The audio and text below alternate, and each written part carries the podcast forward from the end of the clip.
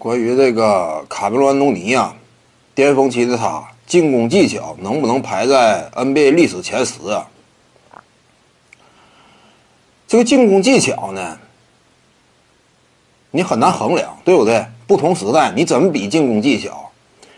我感觉啊，差不多九十年代之前的那些球员，你要说跟这个九十年代之后的这些球员比，单纯拼技巧的话。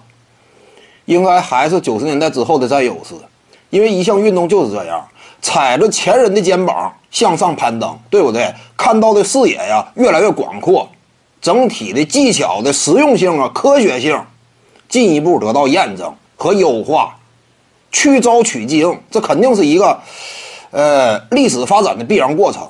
因此呢，你要说单纯就进攻技术这一领域，卡梅伦·东尼的位置。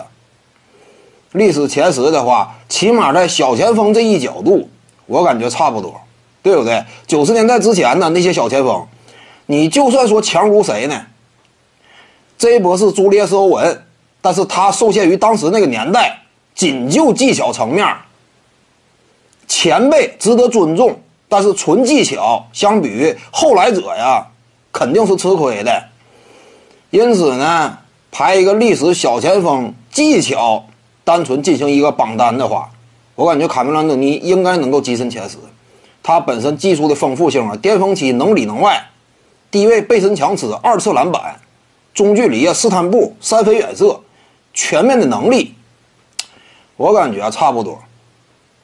整体技巧展现这块儿，巅峰期安东尼没有特别明显的短板，也就突破这块儿呢，相对差一些。但是巅峰期的他也还可以，够用。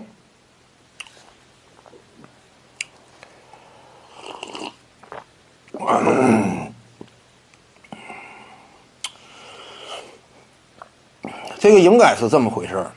九十年代之前，说白了，很多球星啊，尤其这个锋位线位置的，呃，摇摆人，你仔细看他们录像视频呢，你这很难说他们技巧达到一种多么妙到好点的层层次，是不是？基本上怎么也得九十年代之后，就篮球呢大体的格局啊，技术已经基本开始定型了。这会儿你才能说啊，技巧层面、纯技巧领域掌握的层次差不多。九十年代之前那些基本都不行。这一波是看没看到他打球没有那么华丽，就是当时来看角度非常华丽，篮筐之上作业，对不对？三十二了，罚球线还能暴扣，那会儿看起来特别特殊，现在看起来没有那么特殊了。尤其场上的技巧展现，你再包括什么病人乔治格文呐。啊，指尖上篮呐！现在看来怎么讲呢？那个东西你说挺实用啊，是咋的？指尖上篮也就那么回事儿吧。现在来看，基本上上古时期也就是天勾贾巴尔，他的勾手呢，这玩意儿不好模仿，对不对？也就他那个勾手不好模仿，但是他属于内线的，内线的技术本来维度就相对单一，内线通常来讲就是勾手嘛。